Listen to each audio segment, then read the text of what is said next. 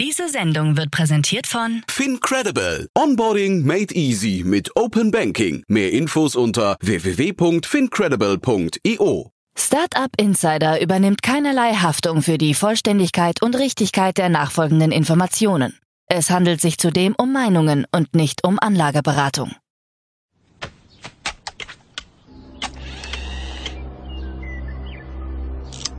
To infinity and beyond!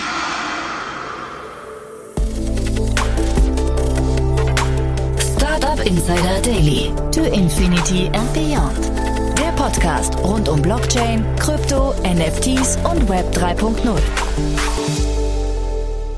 Herzlich willkommen zu To Infinity and Beyond, unser Podcast rund um die Themen Krypto, Blockchain, NFT, Web 3.0, ja manchmal auch Metaverse und grundsätzlich über alles, was die Wirtschaftswelt von morgen bestimmen wird oder bestimmen könnte. Wir sprechen hier in loser Konstellation, in wechselnder Rotation, immer wieder mit verschiedenen Expertinnen und Experten aus eben diesen Branchen. Heute zu Gast sind Yannick Sokolov und Daniel Höpfner und wir haben wirklich eine ganze, ganze Reihe an Themen besprochen, die diese Woche passiert sind. Viele Investments, muss man sagen, aber auch andere Themen, die ziemlich viel Kraft entwickeln oder Aufmerksamkeit bedürfen. Von daher, ja, freut euch auf ein tolles Gespräch. Jetzt, wie gesagt, mit Yannick Sokolov und Daniel Höpfner in der neuesten Folge von To Infinity and Beyond. Werbung. Sei dabei beim HTGF Family Day am 11. und 12. Juni in der Station Berlin. Für zwei Tage voller Inspiration und Business. Tauche ein in ein einzigartiges Netzwerkerlebnis mit bis zu 1500 Teilnehmenden. Erkunde das innovative Seed- und Later-Stage-Portfolio des Hightech Gründerfonds. Lass dich vom vielseitigen Programm inspirieren und knüpfe wertvolle Kontakte. Sichere dir jetzt dein Ticket. Mehr Informationen findest du unter www.family-day-htgf www.startup.de. Startup Insider Daily. To Infinity and Beyond. So, heute mit Yannick und Daniel. Hallo ihr beiden. Hallo Jan. Morgen, grüß dich. Ja, cool, dass wir wieder sprechen. Äh, ihr habt eine Menge cooler Themen mitgebracht, finde ich, aber ich würde sagen, wir machen mal wieder eine kurze Vorstellungsrunde. Ne? Ein paar Sätze zu euch. Klar, gerne. Ähm, dann lege ich direkt los. Ich bin der, bin der Yannick. Ähm, ich bin seit 2016 Vollzeit im Blockchain- und Kryptobereich tätig. Ähm, aktuell bei Chorus One. Das ist ein Staking- und Krypto-Infrastruktur-Provider. Also wir betreiben ganz viel Infrastruktur für, ich glaube, mittlerweile 50 verschiedene Blockchains. In erster Linie die, die Validatoren, die die Blockchain validieren. Ähm, wir haben auch einen 30 Millionen Venture Fund, Chorus Ventures, mit dem wir aus unserem Balance Sheet in, in Krypto-Startups investieren. Auch da in erster Linie auf der Infrastrukturseite. Und ja, ich kümmere mich für Chorus äh, in erster Linie um die strategischen Partnerschaften und arbeite auch äh, eng mit dem Venture-Team zusammen. Ja, mein Name Daniel, Daniel Höpfner. Ich ähm, habe früher mal ein SaaS-Startup gegründet im B2B-Bereich. Danach habe ich einen Venture-Fonds aufgesetzt, der heißt äh, B10. Und wir investieren in diese Deep Tech Firmen, in Deep Tech Startups in Berlin ähm, und haben angefangen mit dem ganzen Krypto-Thema auch so 2016 und dann auch die ersten Investments 2017 und ähm, ja, eigentlich der ganzen Sache treu geblieben. Mhm.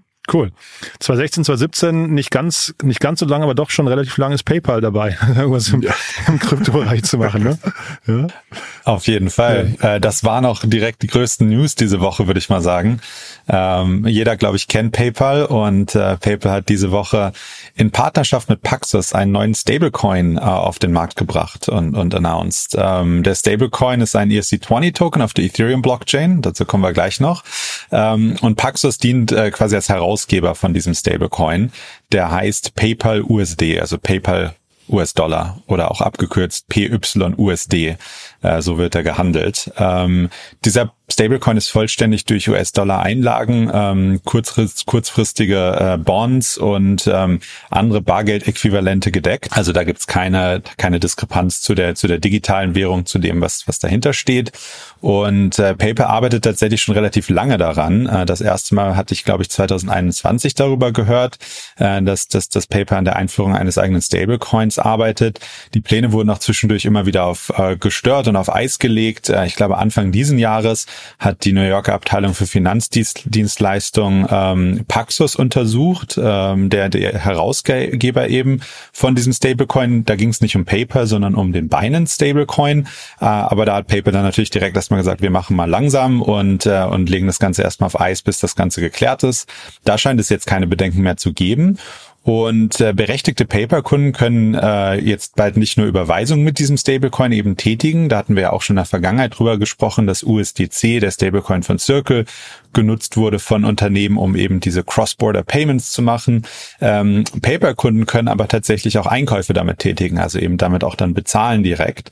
Und es wird PayPal-Kunden ermöglicht, ähm, unterstützte Kryptowährung. Da müssen wir mal schauen, welche das sind, aber wahrscheinlich ist davon auszugehen, dass Ethereum dabei ist, da dieser Coin eben auch auf der Ethereum-Blockchain ist, äh, äh, umzuwandeln, beziehungsweise damit eben dann auch zu handeln. Ähm, das hat PayPal announced. Ähm, weitere Dienste und Verfügbarkeiten von diesem ähm, PUSD oder PYUSD äh, sind jetzt an den Markt gegangen, aber wird natürlich jetzt Step by Step, sage ich mal, ausgerollt und, und weiter äh, an die Kundschaft quasi ausge, ähm, ausgegeben, dass, dass da der Support kommt. Ähm, das ist für Ethereum natürlich eine sehr spannende Sache, weil es ja nach wie vor immer die Frage ist, welche Blockchain wird im Endeffekt die Blockchain sein, die so das globale Settlement Layer ist für diese ganzen finanziellen Transaktionen. Und dass ein Unternehmen wie PayPal jetzt sich hier für Ethereum entschieden hat, denke ich, kann man auf jeden Fall sehr positiv sehen. Ähm, auch, dass es keine irgendwie private Blockchain ist, die die PayPal da gelauncht hat, sondern es eben auf so einem permissionless Netzwerk wie äh, Ethereum gemacht hat, ist, ist, ist für mich sehr, sehr positiv zu bewerten. Der CEO von Paper hatte gesagt, dass die äh, Adoption von digitalen Währungen eben ein weiteres stabiles Instrument erfordert, ähm, was sowohl digital native ist, aber eben auch leicht mit den ganzen Fiat-Währungen wie dem US-Dollar verbunden werden kann. Ich denke, was auch noch spannend ist, ist, dass diese Stablecoins durchaus ein sehr profitables Geschäftsmodell sind. Aktuell vor allem natürlich auch wegen der äh, höheren Zinsraten, äh, dadurch, dass eben die äh, quasi das vollständig gedeckt ist mit Einlagen, äh, die ja dann auch Zinsen abwerfen, wird allein damit relativ viel Geld verdient, aber auch häufig durch diese Mint- und Redeem-Funktion, wenn eben jemand sagt, ich gebe euch US-Dollar und ähm, dafür möchte ich diesen Stablecoin haben in größeren Mengen, was dann eher Institutionen sind, äh, da wird häufig auch eben ein Vieh genommen und äh, deshalb ist diese ganze ganze Sache auf jeden Fall sehr, ein sehr profitables Geschäft, wenn man eine gewisse Größe erreichen kann. Die zwei größten sind da ja Tether USDT und Circles USDC. Und äh, ja, ich glaube, Tether hatte jetzt gerade vor kurzem die, die Quartalsergebnisse veröffentlicht und hat irgendwie, ich weiß die genaue Zahl nicht, aber es war, glaube ich, sowas wie 800 Millionen an Gewinn erwirtschaftet in dem Quartal. Also auf jeden Fall massiv profitabel, wenn man diese Größe erreichen kann. Und äh, PayPal mit seinen, glaube ich, 400 plus Millionen Kunden weltweit oder Nutzern weltweit ist da, glaube ich, in einer ganz guten Position. Ja, aber es, das Interessante ist schon, dass sozusagen es immer mehr von diesen Stablecoins gibt. Ne? Also sozusagen, wie du schon gesagt hast, das ist halt ein ultra spannendes Gesch ähm, Businessmodell, weil die Leute geben dir, ich sag mal, kostenfrei ähm, eine Einlage, kriegen dafür diesen PY USDT oder USD und dann ähm, du kannst ihn anlegen, also PayPal kann anlegen und kriegt dafür Zinsen. Das macht natürlich nur so lange Spaß, wenn die Zinsen wieder hochgehen. Ne? Also in der aktuellen Zeit macht es auf jeden Fall natürlich Spaß. Wenn es irgendwann wieder eine niedrig, Niedrigzinsphase gibt, muss man natürlich gucken, was das dann bedeutet. Ne? Ähm, auf jeden Fall. Ich habe irgendwie kurz an Terra Luna gedacht, ne? Das war doch auch ein Stablecoin, oder? Das ist doch, ähm, also ist das hier eine sichere Nummer? Ja. Es ist auf jeden Fall damit nicht so ganz zu vergleichen. Terra Luna war ja tatsächlich, beziehungsweise USD, äh, UST war, glaube ich, der Stablecoin von Terra Luna, so, okay. ähm, war ja ein algorithmischer Stablecoin, der eben von diesem anderen Token gebackt war und äh, eben nicht von, sag ich mal, US-Dollar und Staatseinlagen und äh, ähnlich, äh, Staatsanleihen und ähnlichen Einlagen, die natürlich deutlich sicherer sind, zumal es eben ja hier laut PayPal zumindest, und ich denke, da kann man denen dann schon vertrauen, eins zu eins gebackt ist. Also für jeden PYUSD, den die ausgeben auf der Ethereum Blockchain, wird ein USD bei denen im, äh, äh, in, in der Bank quasi eingelagert und äh, dadurch denke ich, ist es deutlich sicherer. Man sieht es ja auch bei Circle, das wird auch gut angenommen von größeren Unternehmen. Also da scheint das, äh, das Risiko äh, relativ gering zu sein im Vergleich zu so einem komplett algorithmischen Stablecoin wie UST, der dann eben von einer weiteren Kryptowährung, die stark schwankt und, äh, und, und eben nicht ganz so, ganz so stabil ist, äh, gedeckt wird. Ähm, das kann man, denke ich, nicht so ganz vergleichen vom System her. Ja, ich glaube, das, das Interessante ist, weil du es gerade sagst, Jan, man kann es ja eher so vergleichen, dass sozusagen diese, diese, diese Stablecoins wie jetzt auch vom PayPal, ist ja so ein bisschen wie in der alten Welt der Goldstandard. Ne? Du hast eine 1 zu 1 Deckung dieser neuen Währung durch ein anderes Asset und in dem Fall sozusagen US-Dollar das Terra Luna Thema ist, das wird irgendwie eigentlich ganz witzig, ist eigentlich so der Blick nach vorn, wo du nämlich einen nicht 100% gedeckten gedeckte Währung hattest, ein Stablecoin hattest. Ne? Also deshalb dieses Synthetic, also dieser synthetische ähm, Stablecoin, wo halt nur ein Teil mit echten Assets ähm, unterlegt war und der andere Teil war durch diesen zweiten, ähm, durch diese zweite Kryptowährung, welche sozusagen immer für einen stabilen Kurs ähm, sorgen sollte, muss man sagen, ähm, ähm, herausgegeben. Und das ist ja, und deshalb meine ich das jetzt kurz komisch, so ist ja eigentlich das heutige Geldprinzip. Ne? Also sagen die, die heutigen Währungen, die es auf dem Markt gibt, sind ja alle nicht mehr gedeckt mit irgendwie Gold oder irgendwelchen anderen Assets, sondern nur mit den Versprechen der entsprechenden Länder, dass du ähm, für das Geld sozusagen irgendeinen Wert bekommst, ja? also wie wie die Amerikaner oder wie die ähm, also wie die Fed oder wie eben die Europäische Zentralbank, die da sagen, das hat einen Wert diese Währung Deshalb ist sozusagen diese, diese synthetischen Stablecoins sozusagen der Blick nach vorn. Ich glaube auch irgendwann wird es einer mal schaffen. Das Problem ist, dass sie natürlich gerade am Anfang, wenn die, ich sag mal, klein sind, kann man natürlich wie damals der, ähm, der Soros, der gegen das britische Pfund ja um, gewettet hat, kannst du natürlich auch gegen so einen synthetischen Stablecoin wetten. Weil solange du halt nicht eine 1 zu 1 Deckung hast, kannst du natürlich immer versuchen, dieses Paar, ja, dieses Währungspaar, ich sag mal, auseinanderzutreiben, wie damals den Pfund und den Euro. Und ähm, das ist ja damals bei, also beim Pfund und Euro durch den, den Soros gelungen und bei Terra Luna, ähm, wir hatten ja dazu verschiedenste Sondersendungen letztes Jahr, gibt's ja auch Gerüchte, dass dahinter irgendwie große Hedge-Funds standen, die das halt irgendwie auseinandergetrieben haben. Also dieses Pack, wie es schon heißt, die Pack, das auseinandergetrieben haben, dieses Kryptowährungspaar. Und durch diese Auseinandertreiben von Währung kannst du halt einfach viel Geld verdienen. Ne? Und ähm, wenn du sagen, das Kleines geht das, wenn das über eine, sowas wie irgendwie den US-Dollar oder den Euro, da, da wird sowas nicht funktionieren. Ja, so mhm. kurzer Ausflug in diese Richtung. Ja. Der PayPal-Kurs hat es nicht so richtig, oder ne, der, der Markt hat nicht so richtig positiv darauf reagiert. Der Kurs hat irgendwie so, weiß nicht, 13, 14 Prozent verloren in den letzten äh, sieben Tagen. Und generell ist ja auch so ein bisschen die Frage, also ich meine, PayPal hat eine unglaubliche Reichweite, aber das ist schon auch so ein, so ein, weiß nicht, so ein bisschen so eine alte Dame, ne? Also so richtig, so richtig viel Impact haben die nicht mehr, ne? So und auch, auch was die Innovationskraft angeht. Also ich habe gesehen, der, der, der, die Marktkapitalisierung war mal bei 300 Milliarden rund und jetzt ist er bei 60, also ungefähr 20 Prozent dessen, ne? Hm. Ja, ich naja, glaube halt bei diesen, bei, bei, bei, bei diesen Krypto-Themen fällt es auch vielen, sowohl, sag ich mal, Wall Street-Analysten, aber auch generell vielen, vielen Leuten immer noch schwer, das irgendwie einzuordnen. Also zu verstehen, wie viel Potenzial so ein Stablecoin für äh, eine, eine Firma wie PayPal hat, ist, glaube ich, extrem schwer einzuschätzen, außer man kennt sich sehr, sehr gut damit aus. Und ähm, da gehören ja auch wirklich verschiedene Sachen dazu. Also wie gesagt, einer der Gründe, warum äh, dieser Coin auf der Ethereum-Blockchain ausgegeben wurde, ähm, ist eben auch, dass sie möglichst viel ähm, Adoption davon sehen wollen von der breiteren Ethereum Community, von Developern, die mhm. das in ihre Apps einbinden und ähnliches, weil eben nur wenn man diese gewisse Größe erreicht, es dann wirklich anfängt, halt spannend zu werden und, und, und, und, einen, und einen Revenue Driver dann eben auch. Und äh, ich glaube, das ist grundsätzlich nur, nur von meiner Seite aus äh, sehe ich das immer viel, das ist schwer, einzuschätzen Wir reden gleich auch noch kurz über Coinbase mit ihrer L2 Blockchain Base. Was das für ein äh, Potenzial für die, für, für die Firma hat, ist, glaube ich, auch für viele ähm, Analysten halt schwer einzuschätzen, die sich nicht intensiv mit dem Blockchain-Thema auseinandersetzen. Ich denke, das ist ähnlich bei PayPal, zumal es ja wirklich noch sehr früh ist und man sehen muss, ob sie es schaffen, den ähm, mit diesem, mit diesem Stablecoin eben auch Anzug angenommen zu werden im, im Crypto-Bereich und, und dass da eben Adoption ähm, äh, stattfindet und, und ein gewisses Volumen aufkommt äh, mit diesem Stablecoin. Ähm, aber ja, ich denke, es ist teilweise wirklich schwer einzuschätzen, was das für ein Potenzial birgt für so eine Firma.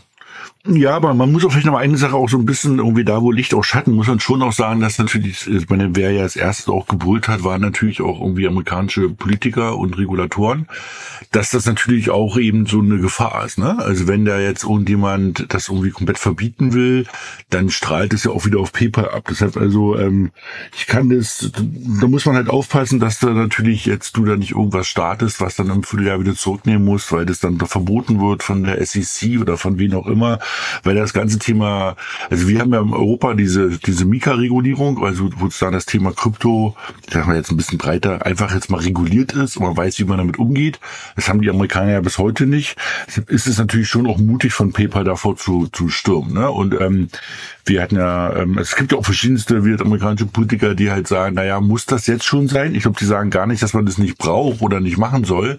Die sagen nur, ähm, meine PayPal hat, glaube ich, über 400 Millionen ähm, Kunden. Damit sind sie irgendwie quasi der, die größte Bank der Welt, wenn man so möchte. Und ähm, die sagen natürlich, muss man das natürlich jetzt starten, bevor es nicht eine saubere Regulierung in Amerika gibt. Ne? Also das kann man ja auch irgendwo verstehen, weil das, da geht es ja dann auch, also wenn das schief geht aus irgendeinem Grund und da richtige Gelder dahinter sind, hm, dann geht's halt auf einmal echt auf, auch um, um, um echt viel Geld. Ne? Also bei der FTX war auch viel Geld, aber ich glaube, wenn da mal irgendwie was richtig schief geht, dann geht's halt auch nochmal um ganz andere Summen.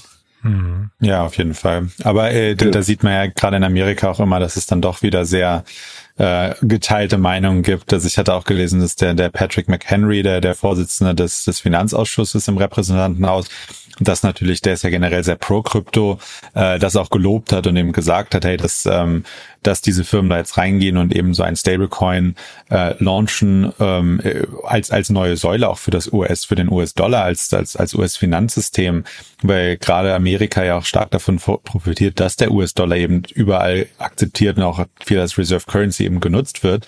Ähm, da, da eben ähm, da, da quasi eine neue Säule aufzubauen und eben einen Stablecoin zu haben, der dann auch global akzeptiert ist, ähm, sieht er als sehr positiv. Und ich glaube, die die Maxine Waters, die sehr sehr anti-Crypto ist, äh, die die die war natürlich extrem concerned und äh, sieht das alles gar nicht so positiv. Und da ist ja in den USA gerne das Ganze sehr sehr partisan und ähm, wird wird wird dann immer sehr äh, stark diskutiert auf beiden Seiten.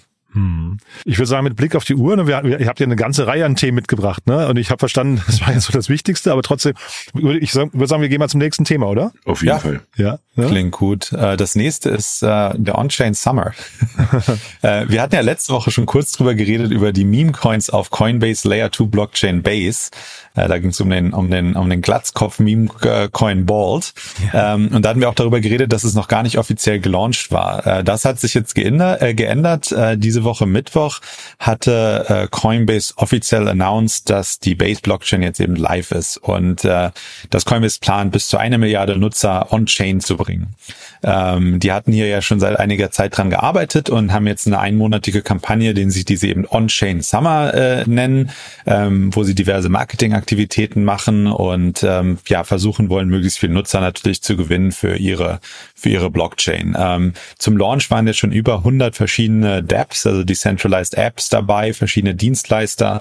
Eigentlich hatten alle großen Namen aus, den, aus dem DeFi und, und generell Ethereum-Ökosystem äh, natürlich äh, gesagt, dass sie dabei sind, äh, von Uniswap über diese die, die ganzen großen Protokolle eigentlich.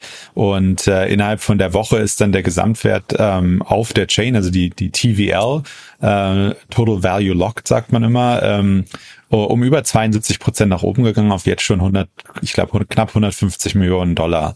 Ähm, damit ist Base immer noch relativ klein, ähm, hat nur einen Marktanteil von 1,4 Prozent im Vergleich zu den anderen großen Layer 2 Blockchains wie Arbitrum oder Optimism.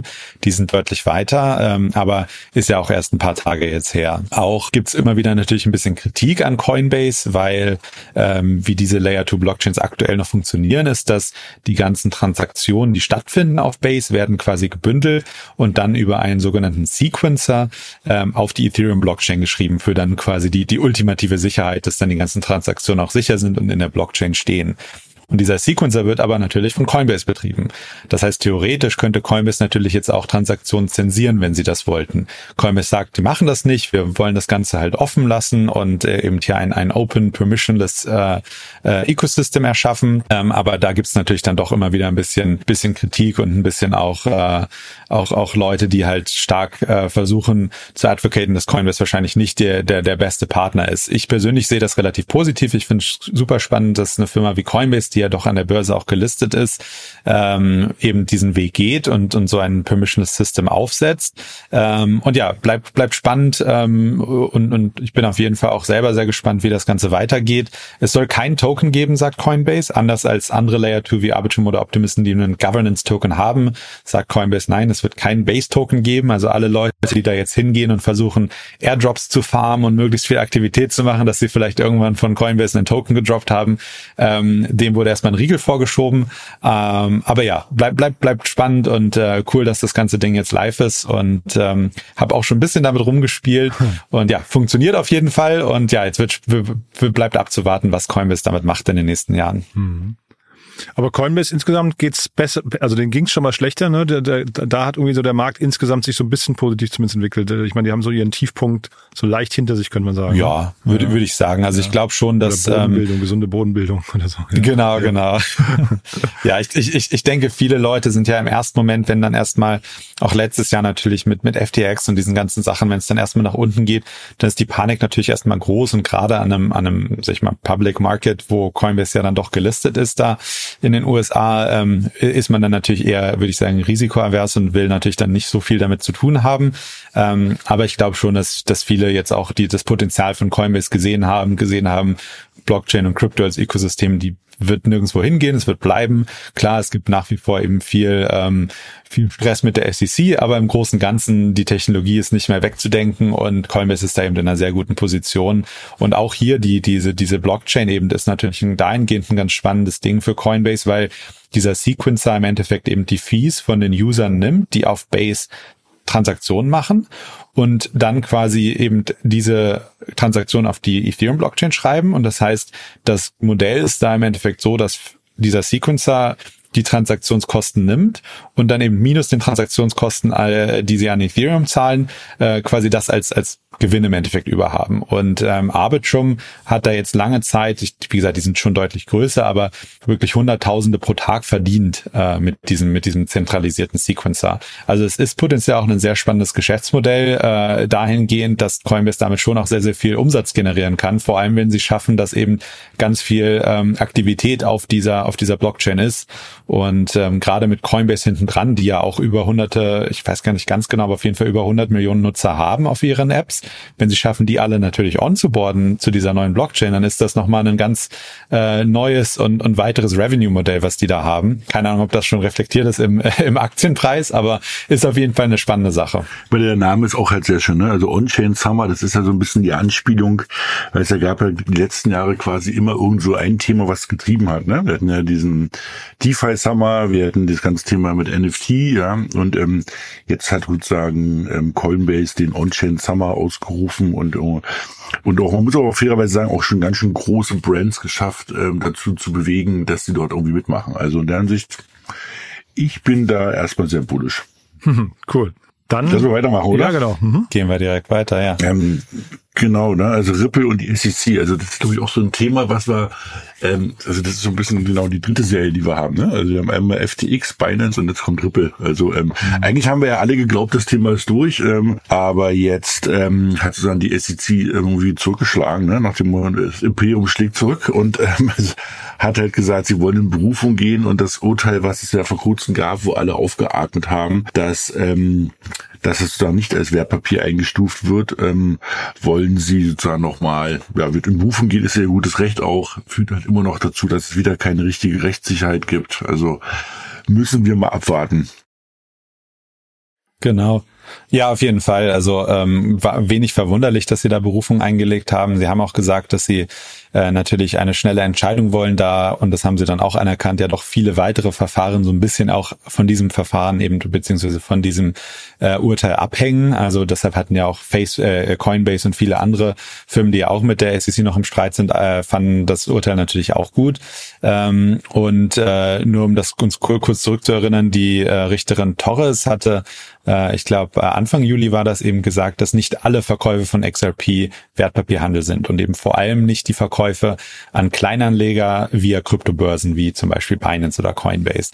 Und ähm, ein wichtiger, wichtiger Punkt, den die SEC jetzt hervorgehoben hat, wir hatten eben kurz über Terra Luna gesprochen, ist, dass ähm, äh, ein, ein anderer Richter in einer Klage gegen Terraform Labs, die äh, die Firma hinter diesem äh, Terra Luna und UST Stablecoin, äh, da eben anders entschieden hat. Und die Entscheidung dort äh, hat das teures Urteil abgelehnt und hat gesagt, nee, das an Börsen verkaufte Kryptowährung sind ebenfalls Wertpapiere.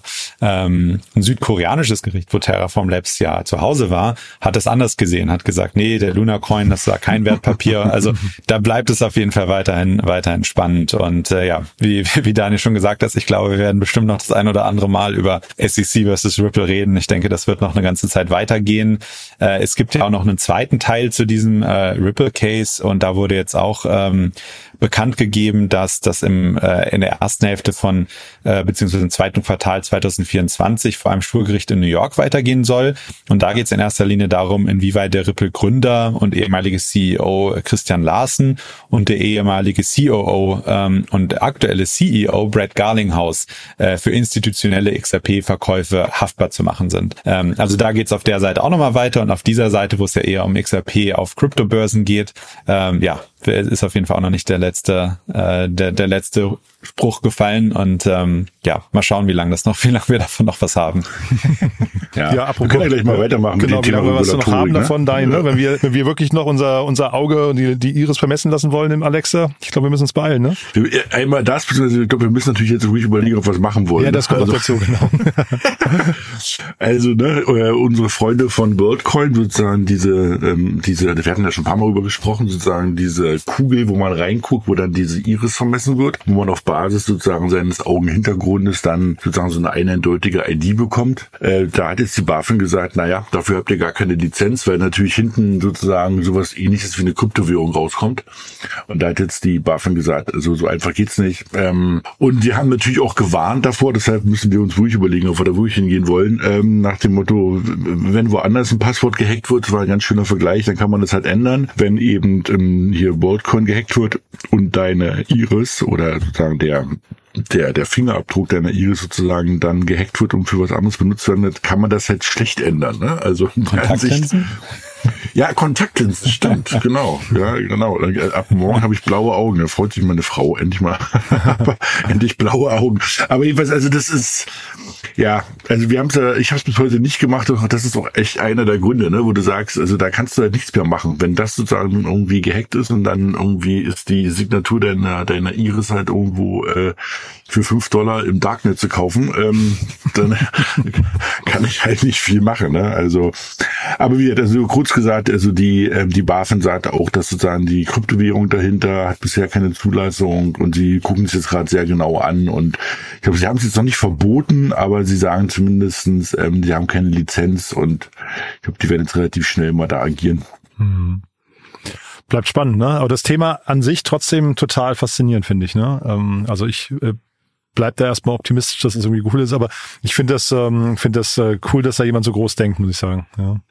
Auf jeden Fall. Du, auf jeden Fall. Ich meine, wir hatten es ja auch schon mal darüber diskutiert und die, Idee, ähm, eine, also man kann es ja so, wir hatten es letztes Mal so schön genannt, irgendwie Proof of Humanity, ja, nach mhm. dem Motto, also man kann beweisen, dass man echt ein Mensch ist mhm. und sozusagen auch der und der Mensch, das hat ja auch riesen Vorteile, ja. Also wir hatten, wir hatten dann die Beispiele mit Spam und alles sowas, ne? Also es wird halt die nächsten Jahre jetzt irgendwie, gerade aufgrund von AI und so, wird es halt irgendwie immer menschlicher und mhm. irgendwie immer schwerer, das wirklich zu erkennen. Jetzt gibt es die ersten AI Systeme, die halt, mit denen du dich unterhalten kannst, wo, wo es Leute gibt, die halt die ersten zehn Minuten nicht mitbekommen haben, dass sie mit einer Maschine reden, wo du sagst, na viel Spaß, wenn, wenn dann alle anfangen hier anzurufen und mir irgendwas verkaufen wollen. Ne? Und ähm, deshalb ist das schon ganz cool, wenn du halt irgendwie eine Chance hast, so eine so ein Proof zu haben, dass auf der anderen Seite halt ein Mensch ist oder die hatten ja auch andere Beispiele, ne? hier für das bedingungslose Grundeinkommen und so weiter, weil wir ja immer hoffentlich irgendwie immer mehr Wohlstand haben aufgrund von eben ähm, Robotics, AI und sonstigen Sachen muss man das ja irgendwie verteilen können und so weiter und so fort. Also spannend ist das Thema auf jeden Fall. Ähm, die BaFin sagt jetzt gerade, sie gucken sich das mal genauer an, nennen wir es mal so.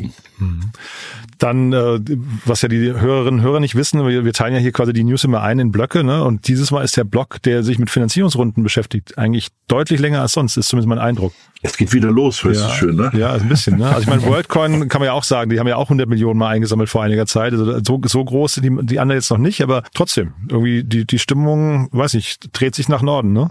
Genau. Ja, und das Schöne ist, also wir haben, ähm, wir, wir versuchen natürlich auch immer wieder mal Sachen so aus dem, nennen wir es mal jetzt nicht irgendwie nur Amerika wie immer, sondern auch so ein paar Sachen aus der, aus der Umgebung irgendwie zu haben, ne? Das finde ich auch ganz cool. Wir werden jetzt mal ein paar Sachen irgendwie mal kurz erzählen und ähm, da sind vor allem mehrere ähm, Startups so aus nennen wir es mal Dach oder so dabei. Das ist eigentlich irgendwie ganz cool, wo zumindest die Teams hier sind. Und ähm, ich kann ja gleich mal anfangen. Ähm, D8X, ja, ähm, also D8X geschrieben, ähm, hat gerade eine, eine, eine Seed-Runde gemacht und hat anderthalb Millionen eingesammelt. Und das Interessante ist, ich glaube, das werden wir jetzt auch sehen in den anderen News, dass sich immer mehr, ähm, ähm, immer mehr Systeme, die es in der alten Finanzwelt gibt, jetzt auch in der in der Web 3 oder in der Kryptowelt ne, sozusagen widerspiegeln. Ne? Also was machen die D8X? FTX, das ist sozusagen eine, eine dezentrale Exchange. Das ist jetzt noch nicht wirklich was komplett Neues. Aber was die machen ist, ähm, die machen ähm, Derivate sozusagen. Ne? Also Derivate sind das also Optionsscheine oder eben Futures und die bringen sozusagen das ganze Thema Optionen und Futures auf eine, auf, äh, auf die Blockchain und dann noch eine auf eine dezentrale, ähm, ein dezentrales System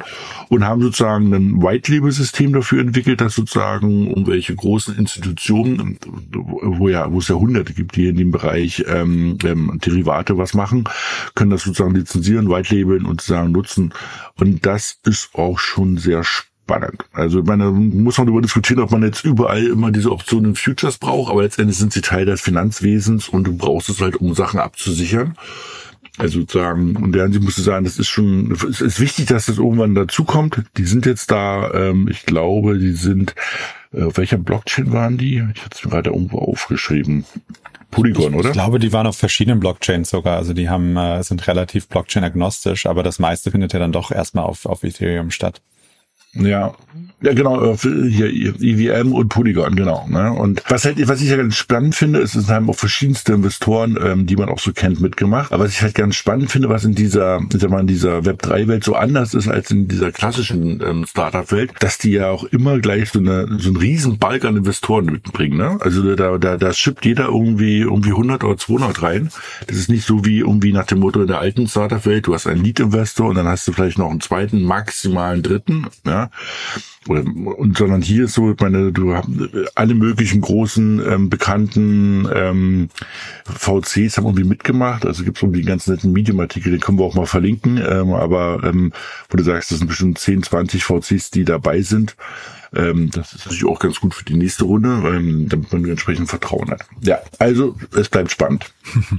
Nächste Sache, die wir haben, das ist jetzt ähm, ganz frisch aus dem Äther, ähm, das ist ein Berliner und Münchner Team, ähm, die, jetzt muss ich kurz, gucken, ähm, Particular, genau, also was die, was die halt machen, die bringen halt ähm, das ganze Thema ähm, Rating, also dieses ähm, ähm Moody's ähm, auf die Blockchain und das finde ich halt auch echt spannend. Also was die halt machen, die bewerten digitale Assets, ähm, wie das Moody's halt macht, ne? Also die haben dann irgendwie so einen Katalog, wenn du halt zu Moody's gehst, kriegst du halt ja eben eine Einschätzung zu ähm, und kannst das sozusagen irgendwie dann deine Investmententscheidung entsprechend adaptieren nach den Informationen, die dir irgendwie der Moody's zur Verfügung stellt. Und eben das machen die für das ganze Thema Web 3, also alle möglichen digitalen Assets. Das heißt, da gehst du hin, kannst du ähm, kannst dir halt angucken, mehrere hundert oder mehrere tausend digitale Assets, die die auf der Plattform haben. Und die haben so einen Kriterienkatalog, ähm, irgendwie glaube ich über 50 Kriterien und können danach kann man sortieren Nachhaltigkeit ähm, oder Wachstum oder irgendwie Eigenkapital oder was die halt so machen. Das so typischen diese diese, diese Ratingagenturen. Und das kommt jetzt gerade auf die, auf das, auf das Thema Web 3. Und das Spannende ist, da sind, ähm, ist gerade eine Seed-Runde durchgelaufen oder eine Pre-Seed-Runde, ich glaube über eine halbe Million. Ähm, die war irgendwie total oversubscribed. Und jetzt haben sie, haben auch starke Leute dabei, wenn man da so reinguckt, also ohne ähm, genaue Namen zu sagen, aber eben wirklich von eben ähm, ehemaligen Leuten, Vorständen von großen Banken, BaFin, ja, ich glaube Bank of America und so ein paar andere Leute, ähm, Blockchain-Founders, Vanagon Ventures sind dabei. Das ist, ähm, dann glaube ich sehr. Also dass man sozusagen das ganze Thema Bewertung von Assets standardisiert auch in der Web3-Welt. Genau. Ja, spannend.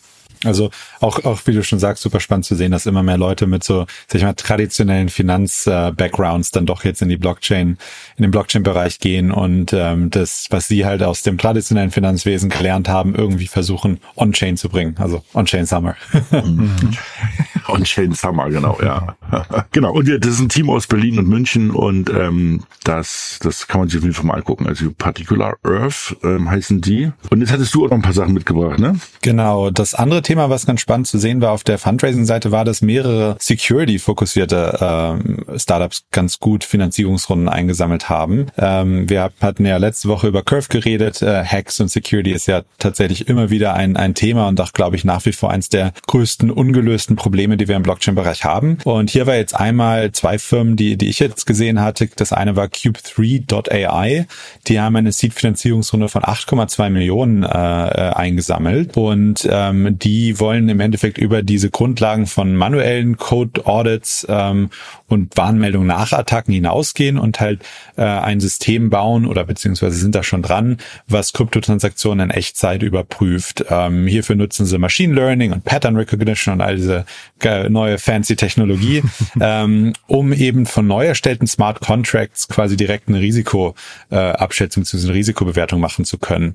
Äh, denn die Kriminellen auf der Blockchain, die deployen immer wieder neue Smart Contracts, das nennt man dann eben so Attacking Contracts, ähm, aus neuen Wallets aus, die bösartige Transaktionen ähm, versuchen zu, zu, zu erstellen beziehungsweise diese durchführen ähm, gegen einen anderen Ziel Smart Contract, sage ich mal, um dann eben entweder versuchen, aus diesem Smart Contract Geld zu entwenden oder häufig auch versuchen, Nutzer dazu zu bewegen, eben mit dem, mit dem schlechten Smart Contract zu interagieren.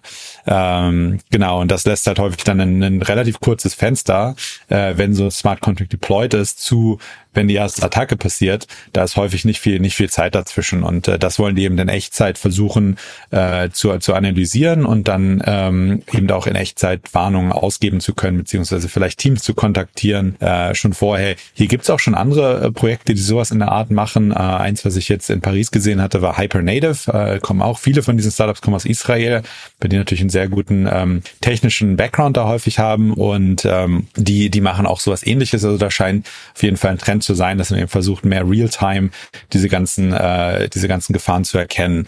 Und das andere ist Sphere X. Ähm, die haben acht Millionen eingesammelt und die sind im Endeffekt auch ähnlich, indem sie mit ihrem Hauptprodukt, ähm, äh, das, das Flagship-Produkt heißt Sphere X Protect und damit wollen sie im Endeffekt ermöglichen, Protokollen und Block Anwendung verdächtige Transaktionen sich mal an der Ausführung zu hindern. Also ähm, nicht nur zu sagen, oh, wir haben hier was erkannt und das ist nicht gut und äh, wir geben hier mal Bescheid, sondern eben wirklich dann zu sagen, nee, das ist eine schlechte Transaktion, die ist gefährlich und die die blocken wir mal. Wir kennen so ein bisschen von unseren Webbrowsern, wenn man auf eine Website geht, die vielleicht nicht ganz sicher ist oder wo irgendein Zertifikat ausgelaufen ist, dann warnt einen der Browser eigentlich vor und sagt, oh, bist du dir sicher, dass du auf diese Website möchtest? Und das ist jetzt so ein bisschen äh, was was ähnliches da. Die auch aus Israel und äh, ja, spannend zu sehen, dass viele von diesen ähm, Projekten, die ja wirklich dann doch sehr, ich sag mal schon fast Deep Tech Richtung gehen, eben mit viel äh, Machine Learning und, und solchen ganzen Themen, ähm, dass da aber relativ viel Geld gerade reinfließt. Also Security ist, ist nach wie vor in aller Munde. Mhm. Und mir das auch Israel auch gepachtet, oder das Thema? Das, ja. ist, so, das, ist, eigentlich ja. brauchst du woanders fast kein Security-Startup gründen, ja. Also wenn da nicht irgendwie aus Israel kommt oder mit israelischen Mitarbeitern ähm, gestartet wird, kannst du es eigentlich fast sein lassen. Das ist echt krass bei denen, ja. Also schon krass, ja. Mhm. Auf jeden Fall. Aber das, das Security-Thema hat uns auch die Woche noch weiter begleitet. Ähm, nach dem äh, Ding mit Curve letzte Woche, wo es auch häufig darum ging, dass die, ähm, die Security-Firma, die die Schwachstelle gefunden hatte in diesem Viper-Code, die hatte das dann irgendwann einfach veröffentlicht, um mehr Leute vorzuwarnen. Und da gab es natürlich auch viel Kritik daran, weil man eigentlich ja sagt, wenn man so eine Art Zero-Day ähm, findet, äh, also irgendeinen Bug in so einem Code findet, den noch keiner kennt, dann sollte man das natürlich erstmal mit den Firmen direkt klären. Ich glaube, im traditionellen Bereich hat man 90 Tage Zeit, um da irgendwie was zu machen. Das ist so dieses Ethical Disclosure Window oder branchenübliche eben Verfahren, was man da eingeht. Und ähm, die haben gesagt, ja, wir haben da denn niemanden errei erreicht. Und jetzt hat eine Reihe an bekannter Security Researcher und, und, und Security Firmen im Kryptobereich haben eine neue Initiative vorgestellt, die heißt Seal 911.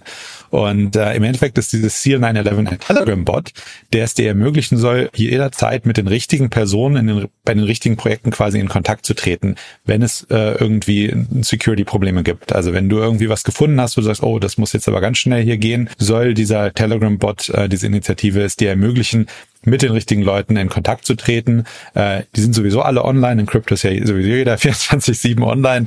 Also ist da auch eigentlich immer jemand, jemand verfügbar. Und äh, das fand ich auch eine sehr coole Initiative, um hoffentlich so Sachen wie mit Curve letzte Woche eben vorbeugen zu können. Und dass, wenn jemand nicht weiß, an wen er sich wenden kann, weil er vielleicht nicht die äh, Connections in der Industrie hat, äh, da jetzt einen Weg hat, wie man eben an die richtige Person rankommen kann. Und äh, vielleicht noch eine weitere Sache, die ich gesehen hatte, ähm, auch zum Security-Thema. Äh, das Research-Team von Fireblocks hat Bitforge aufgedeckt. Ähm, äh, die Fireblocks ist ja ein Krypto-Infrastrukturunternehmen auch. Die sind vor allem bekannt für ihre Crypto-Custody-Produkte. Und äh, ja, deren Research-Team hat eine Reihe von Schwachstellen auf, offengelegt, ähm, die sie insgesamt eben als Bitforge bezeichnen und die eine Vielzahl von äh, Crypto-Wallets beeinflussen. Vor allem Wallets, die diese sogenannte Multi-Party Computation MPC, ich glaube auf Deutsch sagt man Mehrparteienberechnungstechnologie oder sowas in der Art, äh, verwenden. Das ist im Endeffekt so, dass ähm, mehrere Parteien quasi zusammenkommen müssen, um zum Beispiel eben einen Secret Key ähm, zu erstellen. Also das äh, oder werden verschiedene Technologien dann im Hintergrund benutzen, verschiedene Protokolle. Aber die Idee ist grundsätzlich, dass eben nicht eine Party komplett Zugriff hat und komplett alles machen kann, sondern dass man eben immer mehrere Parteien, deshalb Multi-Party Computation braucht, um etwas zu, um ein Secure Key, Key eben zu, zu erstellen. Und ähm, das Unternehmen hatte Bitforge auch als so ein Zero-Day äh, eingestuft. Äh, also es bedeutet, dass die Entwickler von diesen Softwaren eben davon noch nicht wussten und äh, das erst durch die Offenlegung von Fireblocks äh, entdeckt wurde. Äh, Coinbase, Zengo und Binance waren hier drei der größeren Unternehmen, die davon betroffen waren. Äh, die haben aber dann direkt mit Fireblocks äh, mögliche Exploits direkt behoben und äh, Fireblocks hat auch gesagt, dass sie eben dieses übliche, branchenübliche 90-Tage-Verfahren für die verantwortungsvolle Offenlegung ähm, genutzt haben, um eben diesen Teams genug Zeit zu geben, äh, sämtliche Probleme zu lösen und sämtliche äh, Exploits eben zu, zu beheben, bevor das irgendwie groß an die Presse geht. Und ähm, es ist trotzdem natürlich äh, insofern ähm, ganz spannend, als dass dieses MPC-Wallets von ganz vielen institutionellen Anbietern genutzt werden und generell auch sehr äh, als sehr sicher immer auch vermarktet und auch eingestuft werden im Großen und Ganzen. Hier kommt es wohl ganz, ganz viel natürlich auch auf die Implementierung an, wie das Ganze gemacht ist, weil wie mit jeder Technologie kommt es natürlich darauf an, wie die implementiert ist, ob es dann auch gut funktioniert. Ähm, aber es wirft auf jeden Fall ein paar, paar beunruhigende Fragen darüber auf, ist das MPC äh, oder die MPC-Technologie wirklich das Beste, was wir, was wir machen können auf der, auf der Wallet- und Custody-Seite.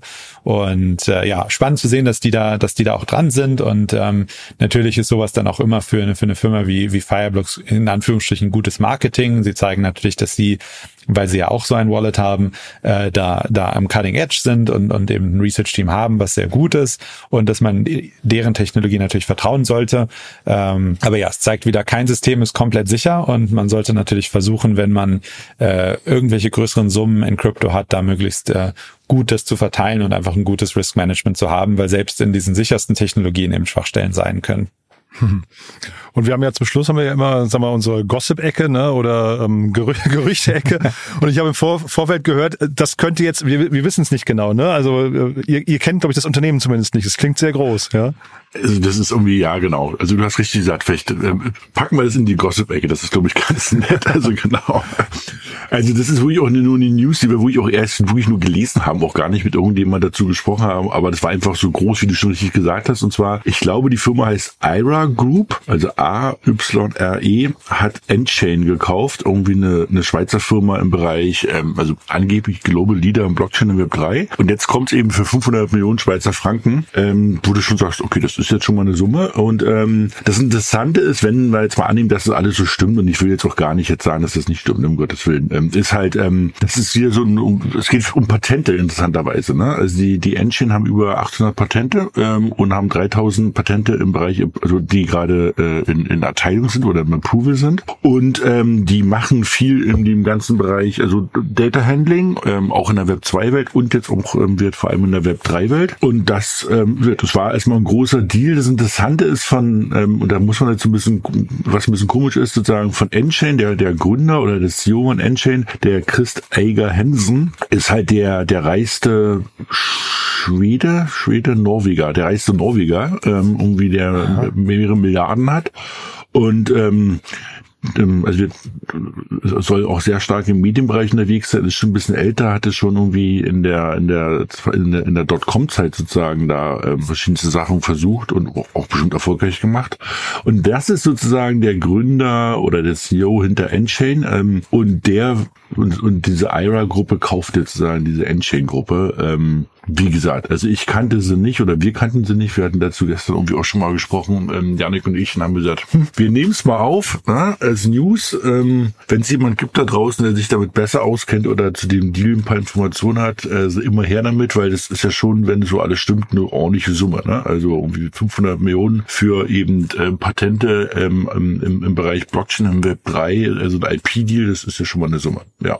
Auf jeden Fall. Was, was ganz spannend war, was ich noch gesehen hatte, war, dass der ähm, Chief Scientist von dieser Endchain, das ist der Dr. Mhm. Craig Wright. Ich weiß nicht, ob der Name euch was sagt, aber das ist, äh, der ist insofern, sag ich mal, berühmt berüchtigt, äh, als dass er immer wieder behauptet hat, äh, er sei Satoshi Nakamoto, der Gründer von Bitcoin, okay. stecke hinter Bitcoin und ähm, hat auch immer wieder versucht, ähm, irgendwie das zu beweisen und äh, genau. Ist, ist das der, der auch vor Gericht auf, gescheitert ist? Genau, das ja. ist das ist die Person. Ja, und äh, auf jeden Fall technologisch ein smarter Typ, keine Frage, hat glaube ich auch mehrere PhDs in irgendwie Information Security und keine Ahnung was und äh, war auch schon sehr früh auf jeden Fall in diesen ganzen Blockchain-Themen dran. Das, das bestreitet niemand.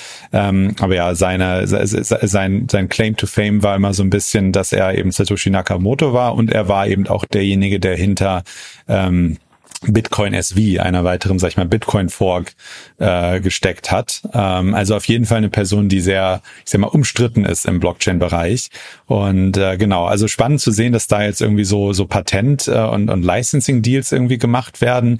Enchain selber hat wohl ähm, über 700 Patente schon und noch weitere irgendwie 3000, die sie schon gefeilt haben und wo sie auf Approval warten. Was die da jetzt genau alles patentieren lassen wollen im Blockchain-Bereich, wo es ja eigentlich alles Open Source ist, zumindest sag ich mal auf der Infrastruktur Infrastrukturebene. Mhm. Ich habe keine Ahnung. Aber genau, wir hatten, Daniel und ich hatten da gestern kurz drüber gesprochen und auch gesagt, ja, irgendwie spannend, aber gleichzeitig irgendwie extrem schwer äh, irgendwie korrekt einzuordnen für uns.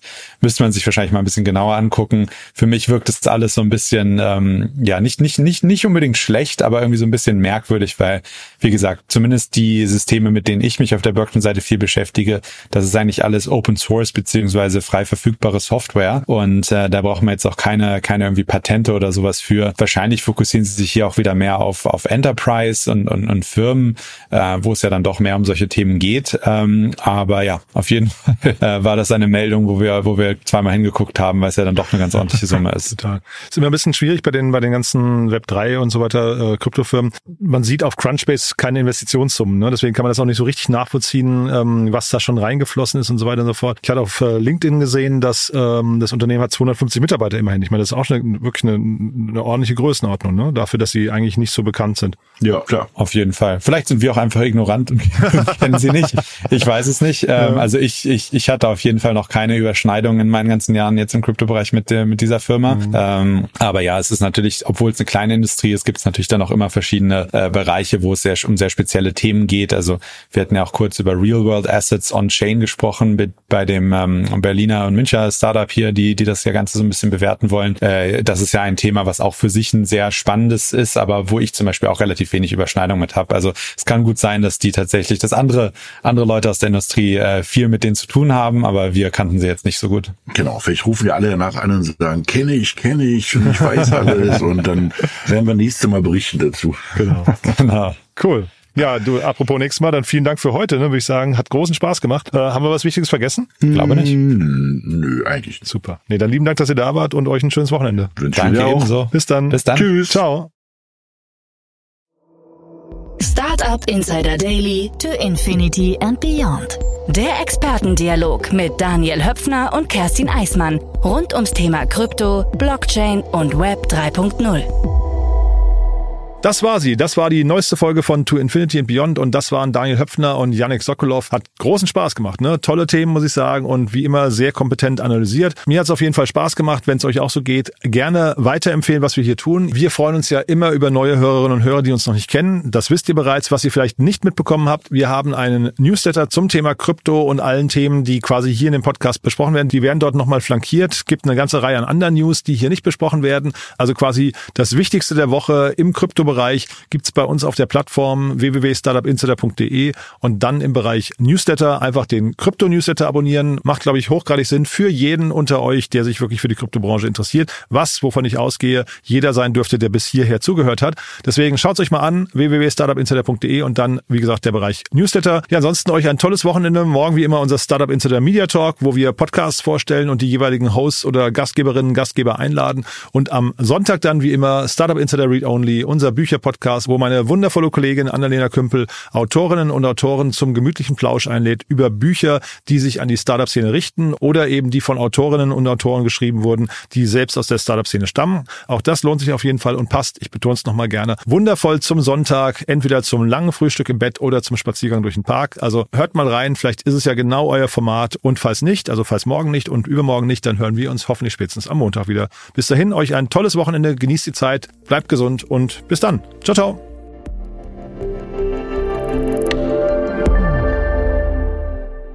Diese Sendung wurde präsentiert von Fincredible. Onboarding made easy mit Open Banking. Mehr Infos unter www.fincredible.io.